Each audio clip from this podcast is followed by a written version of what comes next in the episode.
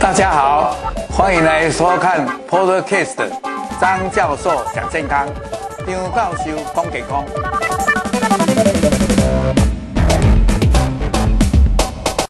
大家好，呃，我是基金会的护理师彩玲，欢迎大家今天来收看我们张教授讲健康的节目。那大家一定觉得很奇怪啦，今天为什么会？呃，有我在这边，主要是因为呢，我们今天有呃很多关于骨骼还有骨质疏松的问题，想要请教张教授。那教授，我们知道，呃，骨我们的骨骼呢，分为呃中轴骨还有腹直骨，总共有两百零六块。那除了支撑我们的身体之外，那它还有哪些重要的功能呢？嘿，这里我要借这个机会跟各位介绍一下，刚才你提到了成人的骨头两百零六块，其实它就是分成一个。诶，中轴骨就是包括，我们的头盖，还有膝盖骨，啊，那个诶，另外呢，还有一个就是在旁边的，诶，叫做呃周遭的。那这二百零六块里面呢，主要它重要的第一个就是要支撑我们，哦，比如说那个脊椎，哦，还有髋骨怎么样能站起来。另外一个就是像我们的，诶，胸部这个肋骨就是来保护的作用。还有呢，我们知道骨头。比如说，在呃这个骨盆腔，或者在那个大的那个大腿骨里面，它有那个骨髓腔，里面它可以制造一些红血球、白血球换血小板。还有呢，我们知道骨头里面就是很多的钙啦，还有磷啊，所以呢，它是一个好像一个仓库一样，可以储存这个钙跟磷。那当然最重要的就是说，骨头呢跟肌肉，还有跟关节、跟韧带这样配合，要做一些运动，比如说走路、跑步这些。好。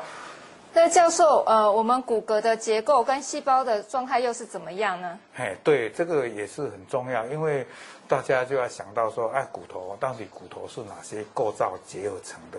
还有骨头，诶，有时候有时候有一些叫做，诶，它正常的是一些骨细胞啊，不过呢，它要形成的时候，就是骨细胞之前呢是一个成骨细胞，怎么样形成？还有呢，它骨头已经老了，变成要。坏掉叫做死骨细胞，这样有什么一个诶循环或者它的诶诶就是由正常的啊变老化了啊，新的要怎么生起来？所以呢，骨骼的构造我们就看这个图，大家就想着诶，基本上我们看到，我们就用这个这个长的一个诶骨头来看哈，那最外边的就是骨膜。啊，这中间这里这个旁边这个叫做说，诶比较硬的，就是这个叫做诶致密骨。啊，中间也比较松的，就是海绵骨。啊，如果我们把它切得更大一点，大家来看就是这样。哎，这里就是比较致密的。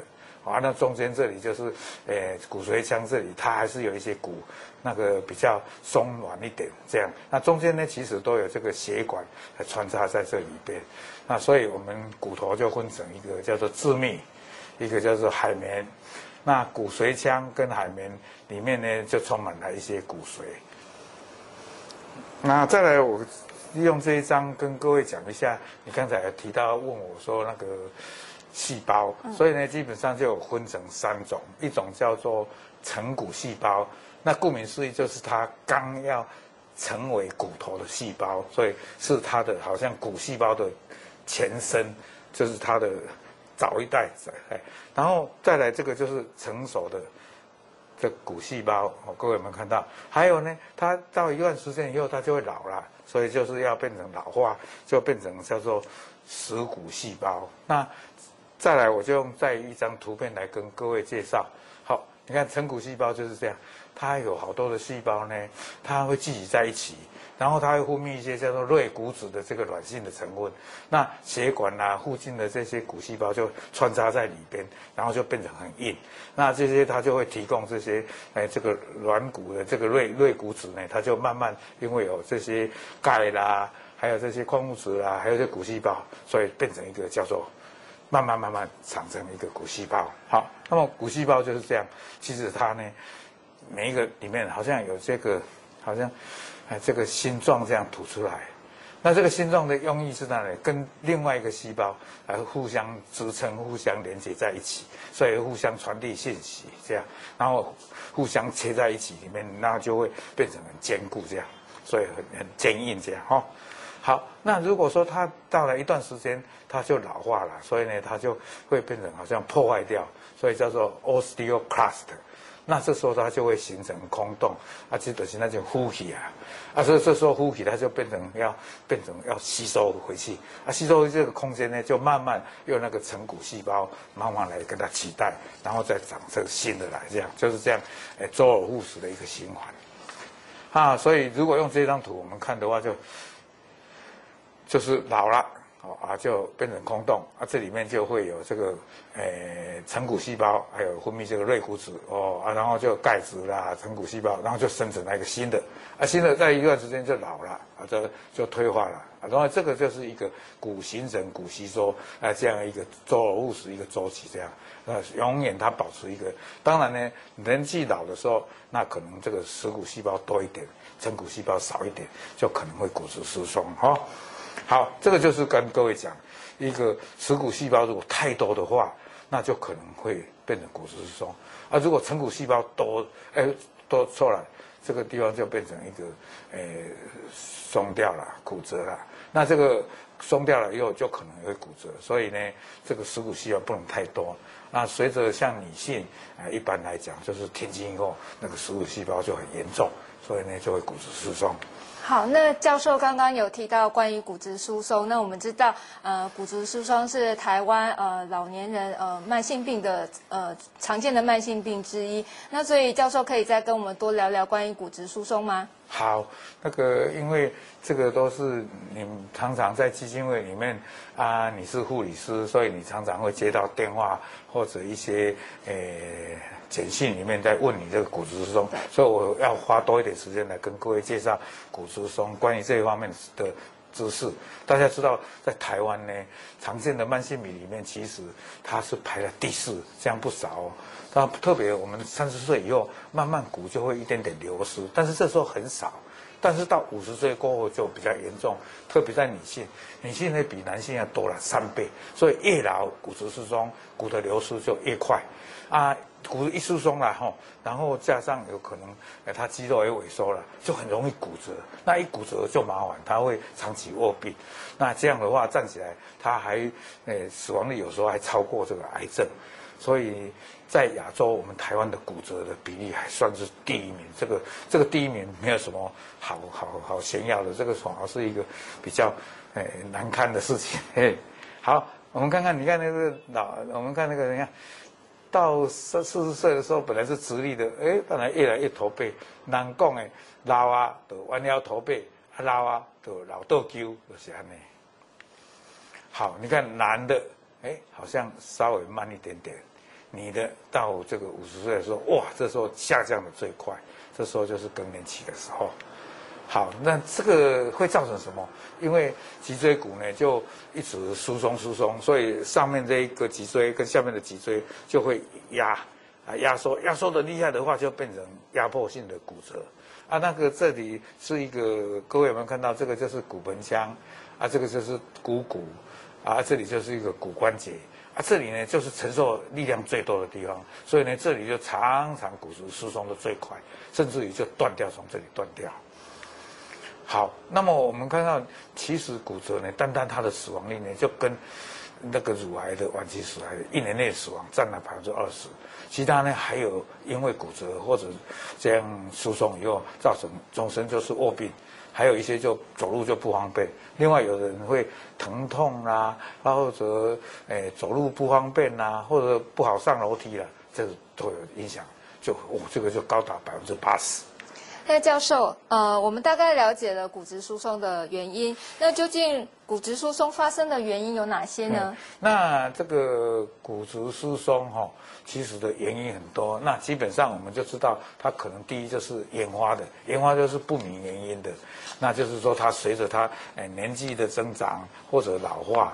比如说，哎，在女性的话，就停经的这种，它可能是因为，呃，自己这样一个生理的现象，因为卵巢退化啦，雌激素减少了，然后这个死骨细胞就是要破坏，要老化的细胞多起来了，那要生新生的这个成骨细胞就少了，所以呢，它骨质慢慢就，哎，比较不坚硬了，就流失了。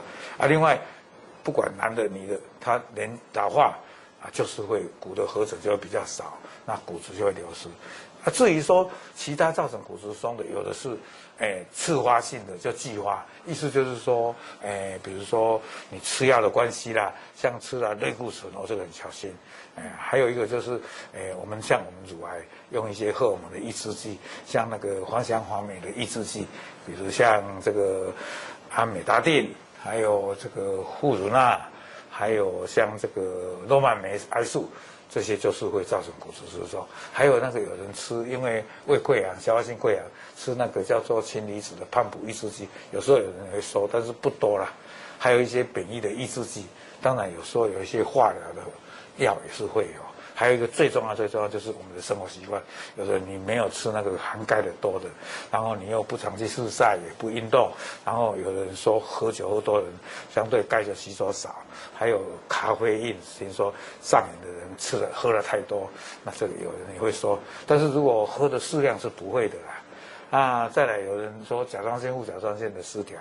还有一些就是性功能的，这个就比较少见，或者肾上腺皮质过高，那些些比较少见，不要不要担心。还有一个就是他有类风湿性的关节炎、糖尿病、中风、帕金森的人，啊，或者当然就是骨转移的时候也会造成骨质疏松。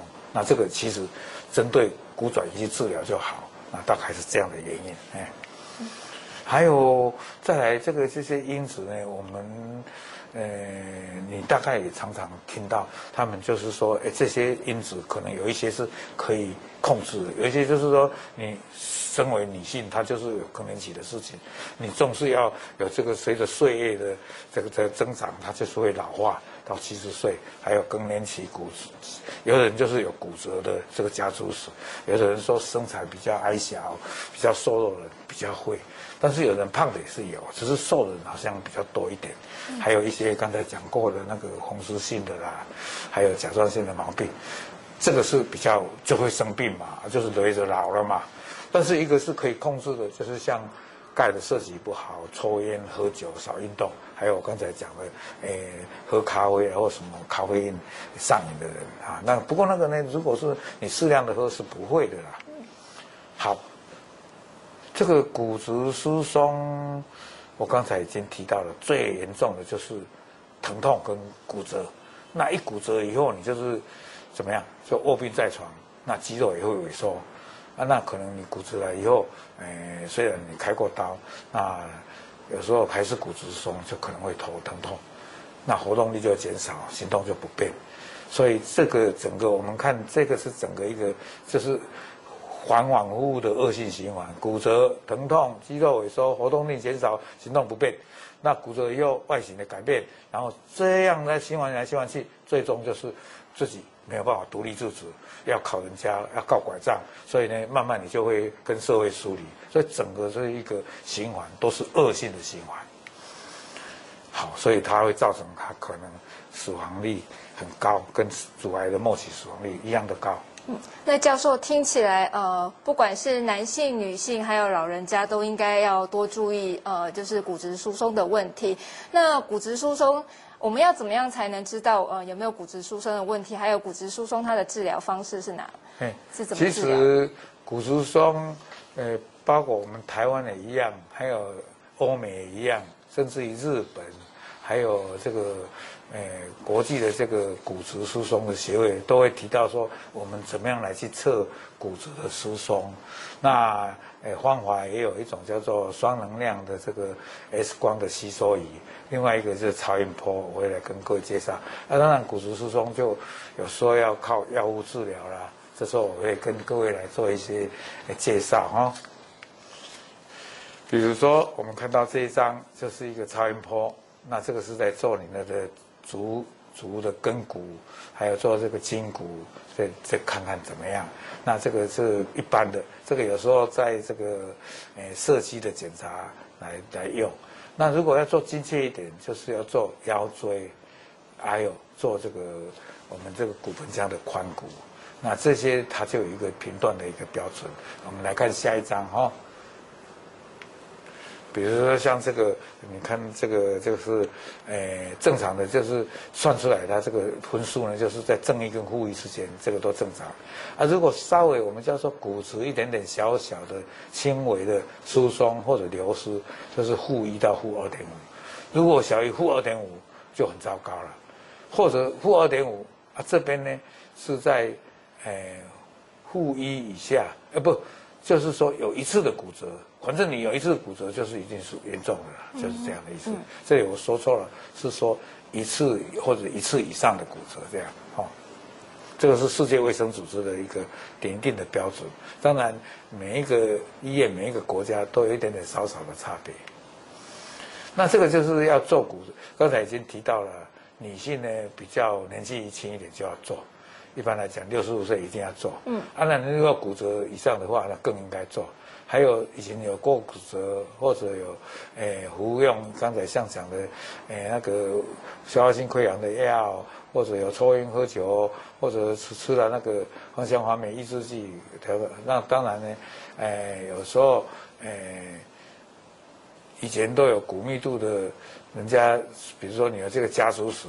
呃，在治疗当中，你要追踪，哎，有没有好起来，就要靠这个做。那、当然有一个就是 flux 的骨折的一个，它一个风险。那风险它会算一个分数，如果列入中度的以上，就要做骨质的密度的检查。这样。那你也刚才有，呃，问我说这个骨质疏松的药物治疗，我们基本上药物治疗很多种。那我们大概最简单的就是说，诶，钙，等一下我会介绍。那如果说要让它钙在里面会吸收再快一点，让它吃了以后或者打针以后，啊，然后在体内就会制造钙的。第一个叫做双磷酸盐。那双磷酸盐分成一种就是吃的，它里面有时候会加上维他命 D 3。那有一种就是打针的，那一年可能就打一次就好了。不过这个打了这个叫做。哎，骨力强，这 zoledronic acid 的，这个打了以后会有一点像重感冒一样的东西。那这个吃的这个胡善镁呢，一般来讲，哎，要跟开水一起配，然后要坐着，然后抽，呃，不要再躺着，这样以免胃会胀。啊，当然这个做了，有人说这双磷酸盐呢，会造成这个上顎的这个坏死，啊，所以呢，大家最怕。那这个上顎的坏死呢，就要靠在。吃以前要请骨科的医师，哎，不是骨科，口腔科的医师帮你看，你要注意口腔的卫生，但是很少，不过也是要小心。所以基本上，我像我在跟乳癌的病人，有时候开这种酸磷酸盐的时候，我都会叫他去牙科去看一看。嗯。他如果要做哎牙科的这个拔牙然后什么，还是暂时不吃哈。那如果你在吃的当中要拔牙，你还是要停药一下这样。另外一个就是一种单株抗体。就是 r a n k 的一种，呃，抑制剂哈。那这个就是叫做 Denosumab，啊，叫做呃保骨力，啊，力有人是写那个力量的力，那个没有关系，它就是比较简单一点，半年打一次就可以了。啊，现在这个政府还有的有时候还要自费，那这个有一个小小缺点，有时候血钙会低一点，就是抽血的时候，这个要补一下钙。那也是要注意口腔的卫生，这样。因为教授，呃，刚刚我们了解到了骨质疏松的检查跟呃药物治疗之后，那人家说呃预防胜于治疗，那究竟我们呃在日常生活中要如何预防骨质疏松呢？这个有分成三个步骤来讲，第一个就是说增加钙的和维他命 D 的摄取，因为我们知道骨头就是里面的成分就是钙嘛。那 D 呢？要如果你要身体要钙要吸收，一定要靠维他命 D 帮它才有办法。所以呢，这钙的补充就很重要。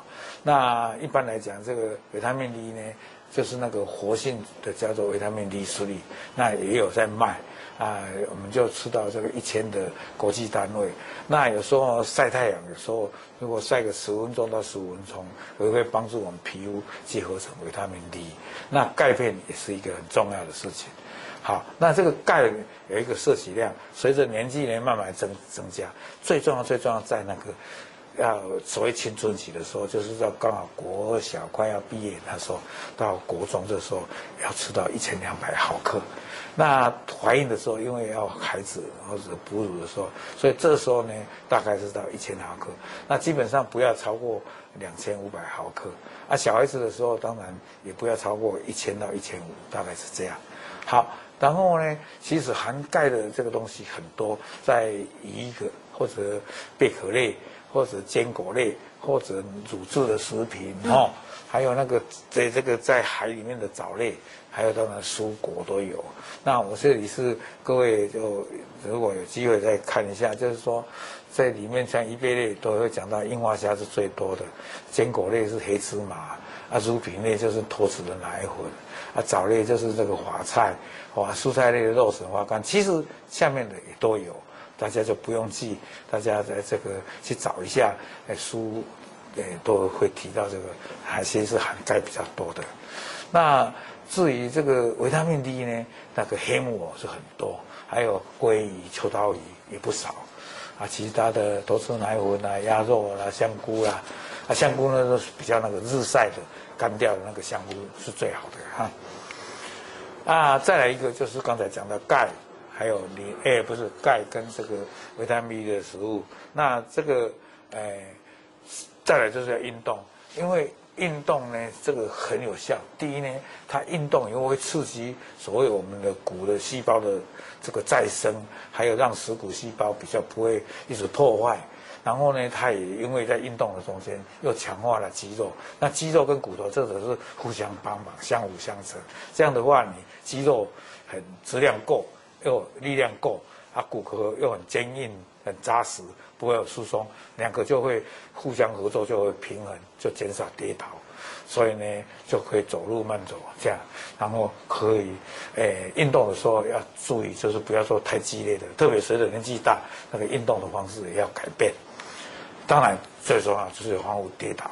老人家就是怕没有穿好鞋子湿湿的啊，家里的卫浴设备的旁边没有滑止滑的，这个所以很重要。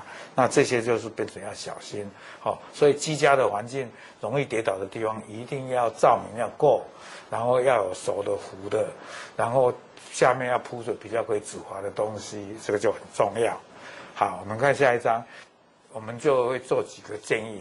哎，这些建议呢，哎，其实大家都晓得。不过在这里只是跟各位再提醒一次，就是，哎，你你要运动，就是不只是说走路而已。你有时候要慢慢刺激骨头，所以多多少少要拿一些东西，也不是说拿的过重，只是说能够，就是好像举举一些载重的负重的的运动。还有我刚才讲的涉及这个。含钙跟维他命 D，那也不要说，诶，随便去做，为了减肥节食太厉害，而消，好钙跟 D 就没有涉及到。那不要吃那种太咸的。那蛋白质这一方面也不能说不食用，只是说你有时候这里这个蛋白质，我是虽然这里写在这里，但是蛋白质是比较还是要用的啦。只是说咖啡因这个不要。还有荷尔蒙，时候有一些女性，她更年期的时候，那她因为骨质流失很厉害，适当的时间可以补一些荷尔蒙的补充，但是这个又要跟诶妇产科跟乳房外科的医师、乳房专科的医师讨论，有时候也用的太多，有时候有增加一些乳癌的危险，这个要小心啊！不要喝酒过量，不抽烟，那多运动。然后，哎，自己就是要常常做一些比较帮忙肌肉骨头强化的一些平衡的运动。以上这是这样的建议。那今天也谢谢呃教授回答这么多问题，然后也给了呃我们很多的呃实用的资讯。那最后是不是呃教呃教可以再麻烦教授给我们做一下总结？这样。我们第一要预防作为治疗，所以呢我们要心情松，要有说我要怎么样强化我的骨头，我要吃一些东西是含。钙含，诶，这个维他命 D 多的，我要做一些运动，我要晒晒太阳，啊，我要避免一些会让骨质疏松的药，还有抽烟喝酒不要，啊，这个有人说咖啡因过量的话，那在三杯以内是没有问题的，所以这样的话你就可以避免很多事情，又不要到骨质疏松的时候来吃药，更不会说因为骨质疏松造成骨折。啊，今天就跟各位来介绍，谢谢大家，拜拜。